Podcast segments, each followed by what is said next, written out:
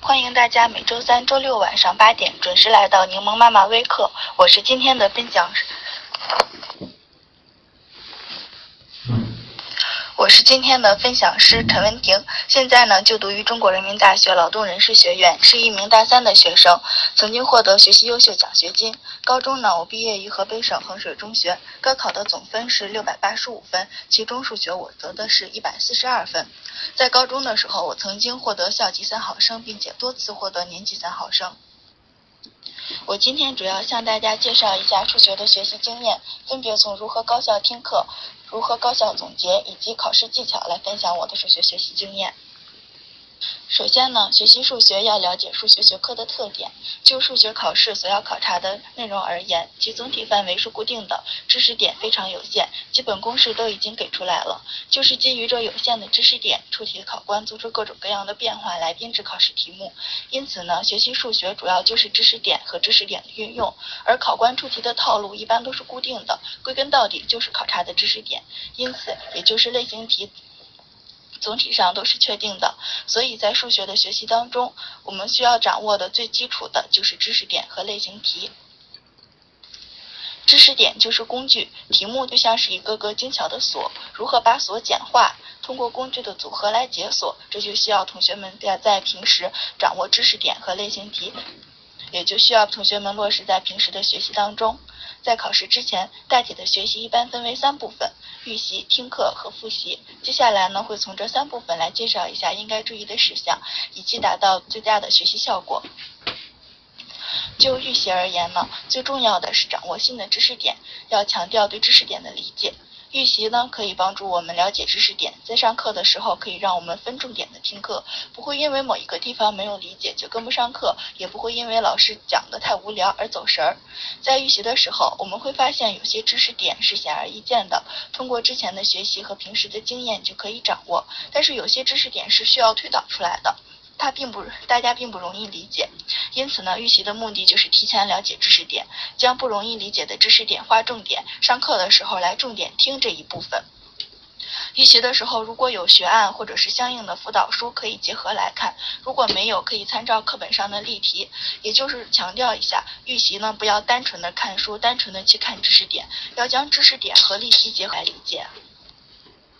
当大家结束预习呢，就会进入上课阶段。老师上课一般会讲两部分内容，一部分是新，一部分是新课，一部分是习题和作业题。老师在老师讲新课的时候，一般会先通过一些故事啊，或者是一些现实的一些情况来引出知识点，来然后会介绍知识点的推导，还有它的一些简单应用。我觉得这个时候，在同学们就应该结合预习的时候不不清楚的地方来重点听。如果遇到实在不理解的新知识点，就可以先记。下来，等到下课之后再问周围的同学或者是老师，而不要纠结于一个点，忽略了其他的内容。整体的课堂一定是要总体上是要维持下来的。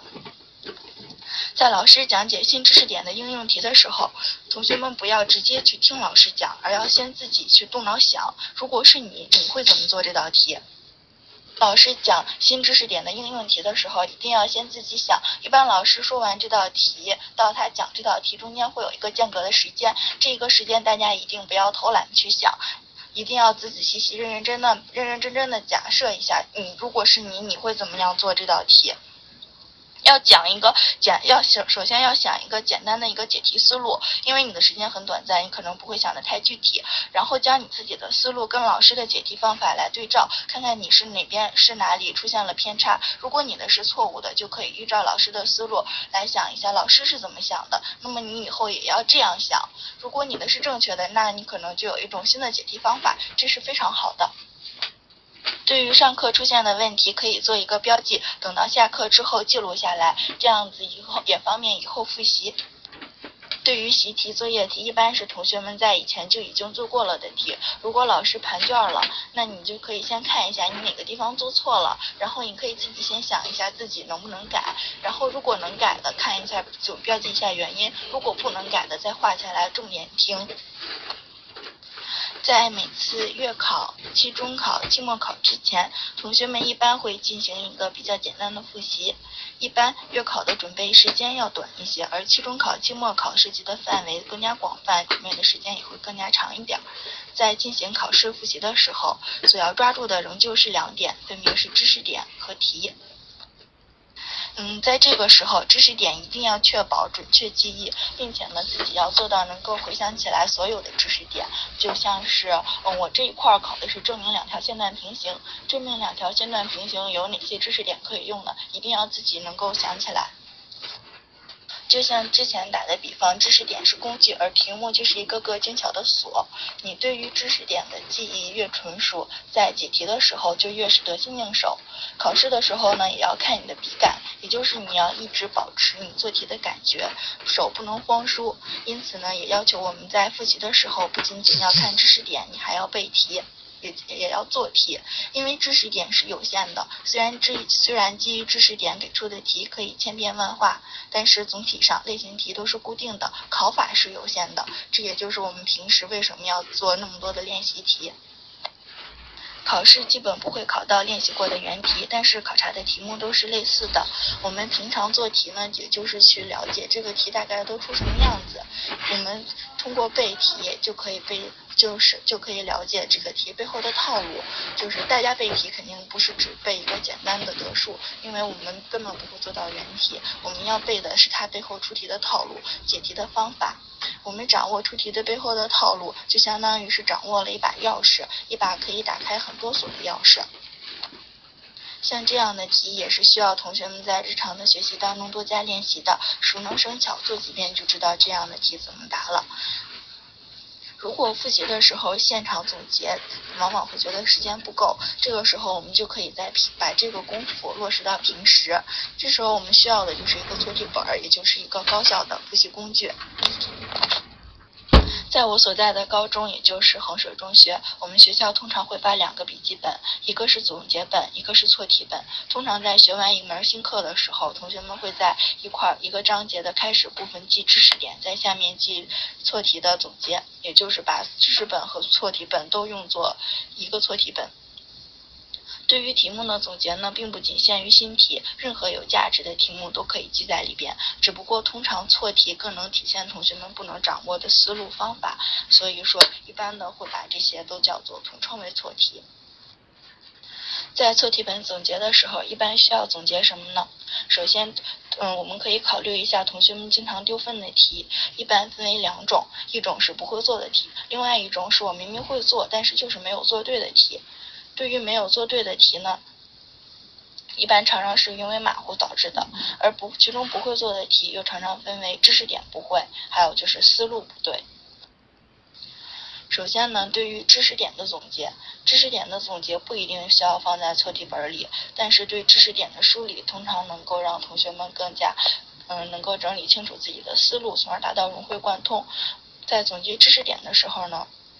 通常可以分题型来总结，比如说涉及到立体几何证明有哪些公式定理，在这是一个题型，然后在具体的总结的总结这个题型的知识点的时候，我们可以从从简单到难来总结。你可以按照从线到面，从公理定理到一些结论这样来总结，它更能够让总结的时候，嗯，对知识点的理解更加的深入，更加的透彻，也让你用起来更加得心应手。对知识点了解的越多，用的越熟练，越知道怎么用，一般在考试的时候就越不会怕，就更容易了，更容易消除畏难心理。在看到一道题的时候，我知道我有哪些工具可以用来解决它。对于错题本呢，最重要的就是总结解题的套路。我相信很多同学都会有这样的困惑：在听课的时候一听就懂，听老师讲题特别明白，但是自己一做题就不会，在考试的时候根本没有想法、没有思路，就是完全想不到这道题是这么解的。对于这样的问题，我在高中的时候也曾经遇到过，当时是咨询的我们数学老师，我们数学老师的给出的意见呢，就是自己总结类型题。类型题指的就是那些典型例题，也就是考卷中经常出的那些特别经典的题。对于类型题的分类，通常可以要参考要它要考察的知识点啊这些，比如说证明两条相对相等有多少种证明方法。总结类型题这种方式特别有效，嗯，因为你在思考的过程当中，你你是主动的去想这道题应该有哪些解决，因此当你看到，当你下次看到的时候，你会脑海里想到，我总结过这样的题，我知道一共有几种方法，然后就可以选择一种更合适的去解决，而不是这道题考到你了，看一下，我好像看过，但是我就不知道怎么做，所以说一定要多多总结类型题，自己去思考这道题应该怎么做，自己动脑，这样就会使自己的记忆更加深刻，也能更加的理解所要考察的内容，更加的理解你学的知识点。对类型题的总结，一般需要同学们在平时听课的过程当中多听讲，记录下来老师给出来的解法。一般在刚刚下课或者是这一天的晚上要及时总结，这样你的记忆是最新鲜的，你也更能回想起来自己是哪里不会，老师又是怎样讲的。总结的内容一般要包括每种类型题有多少种解法，它会涉及到哪些知识点，然后在碰到这些题的时候，哪些条件可以直接推出来什么东西，然后什么样的条件满足什么样的知识点。因为一般一种题的解法并不仅限于一种，它常常有两种、三种或者是更多种，有多种方式都可以解决一道题。其实我觉得这也是数学的魔力所在。然后一般同学们可以选择一种自己比较擅长的写法来着重的写，来详细的写一下。但是呢，同时也要了解一下还有哪些方法可以解决这道题。然后这有助于同学们在做题的时候选择比较简便的方法，也可以在一种思路受阻的时候选择其他的思路。最后，对于会做但是没做对的这些题，很多同学都将原因简单的归因于马虎，这次是马虎，下次是马虎，总是没有进步。我们在高中的时候曾经统计过每科你因为马虎所丢的分有多少，就是纯粹的是那种就是自己一不小心没注意呀，漏看了哪个条件呀，写错了哪个数导致的这样的题，嗯，数据非常的惊人。就我而言，往往有几十分、大几十分就那样丢在这样的题上面了。对于这样的题，我觉得在总结的时候，你不要单纯的说我这道题是因为马虎，你要找出来马虎的具体原因。如果你是漏看了条件，或者是将条件中的二看成了三，那你总结的时候就要标出来，到底是看题的时候条件漏看了，还是你错看了。如果你是三角形的面积没有乘二分之一，那你也要标出来。我这个是三角形的公式总是用错了，我总是没有乘二分之一。像这样常犯的错误，你可以在考试之前闭着眼睛想一下啊，我经常犯的错误有哪些？我这次考试要注意哪些点？你在做题的时候呢，也要有意识的去看自己到底有没有犯这些错误。比如说你在做的时候，你经常漏看条件，你可以在做题的时候就标记一下条件，在做完之后你检查。查一下是不是还有条件漏用错用了。平常同学们在做习题或者是做作业题的时候出现的错题，就可以在平时就可以总结了，尤其是对于类型题的总结。你在总结题的时候呢，我通常会将错题的条件抄下来，或者是将题直接剪下来再粘在错题本上。这个可以根据个人的偏好来定，主要是以方便快捷为准则。你不要在。错题本上花太久的时间，你的重点是整理清楚自己的思路，将题呢整合分类，而不是简单的做一个题的搬运工。你要通过自己的思思考，真正的去理解这些题，理解这些题有哪些方法可以做。接下来就是一些考试技巧，考试就是你和出题老师兵戎相见了。初高中的时候呢，会经历过无数次的考试，其中最重要的就是中考和高考，最最重要的就是高考。嗯，在之前的每一次考试都是一次演习，因此在平常的考试当中，在考场上就要将自己的心态调整至中考、高考的心态，在心中就要模拟一场中考、高考的戏，体验那种紧张的感觉。考试就像是一场战争，你的知识，你掌握的知识点就是你手里的兵，你就像是一个将军一样在那里调兵遣将。这个这种时候，你的兵非常的重要，而你的策略也同样可以，也同样非常重要。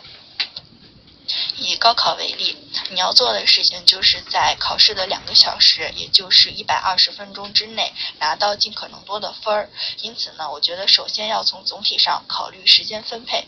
也就是你的选择题要用多少时间，填空题用多少时间，大题用多少时间。这个应该根据自己平常的答题效果来分配。如果你做题比较慢，那就需要注意取注意取舍，不是将每一个题都非常面面俱到的答到，要将能取到的分取到。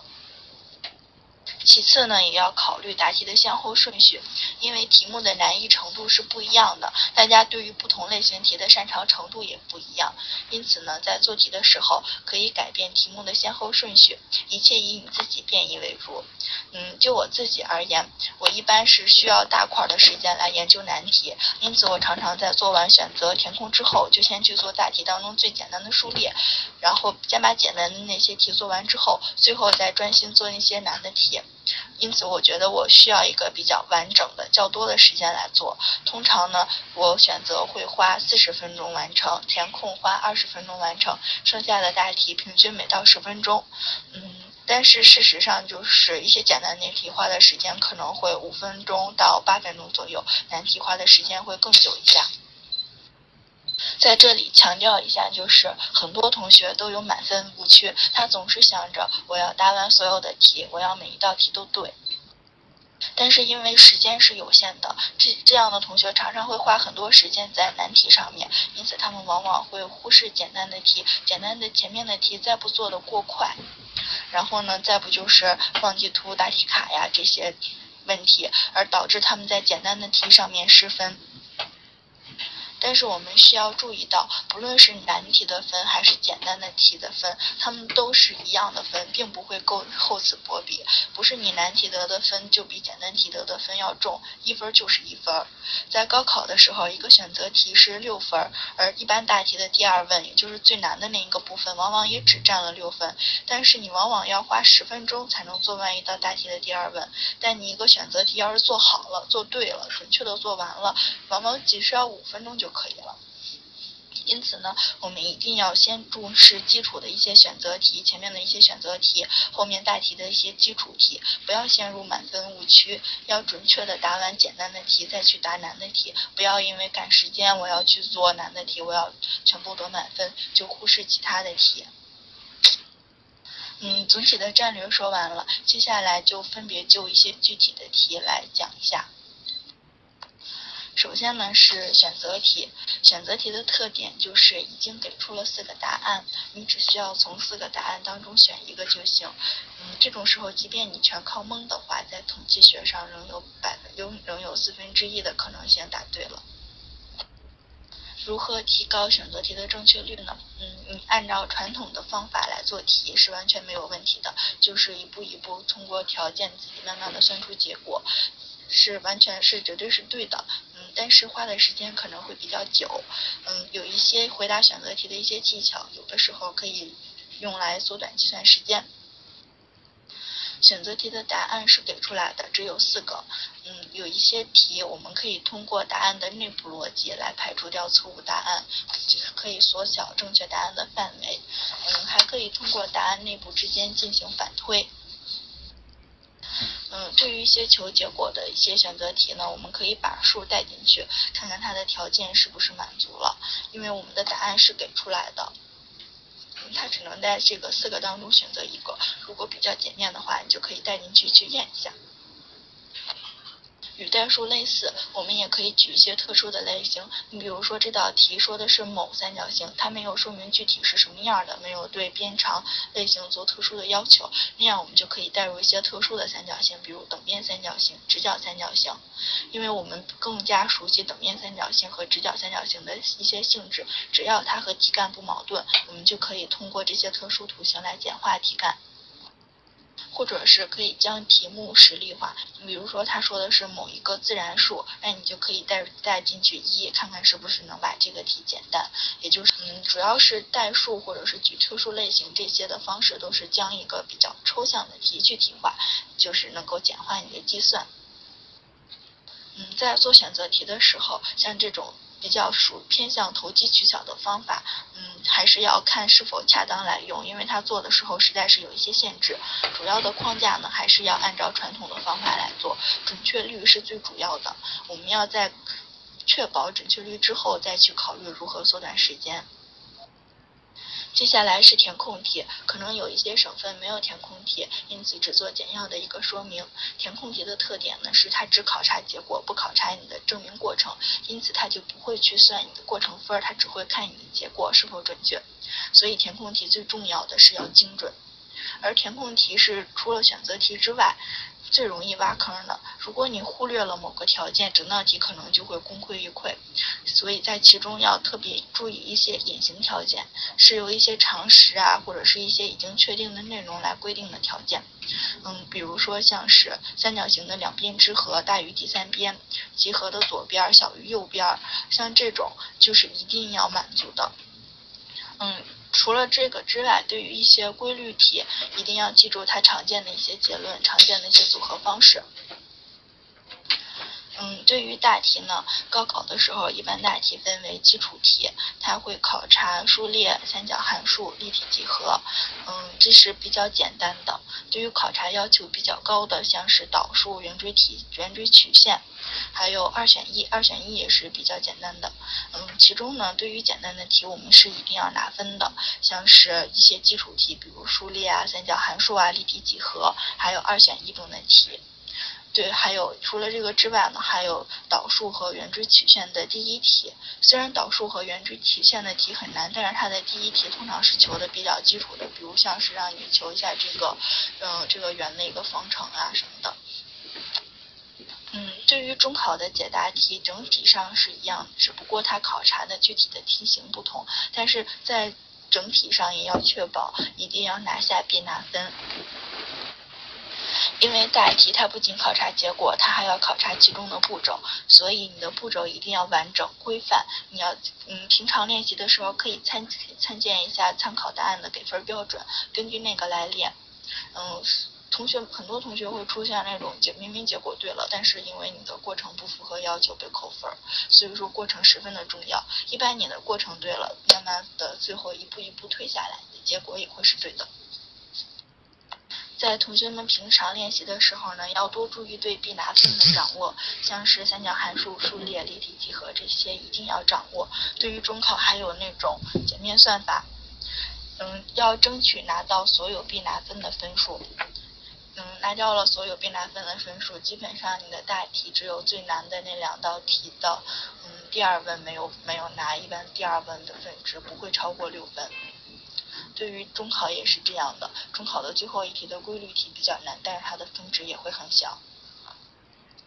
对于那些特别难的题，它首先它是占的分值低，其次呢，它又看解题步骤。这个时候我们就要能做出多少就做出多少，你能推出来什么就推出来什么，一定要往上面写。就算你不会，你能也要把能够推出来的东西写上去，因为你全都写完了之后，你可能关键的几步不会算。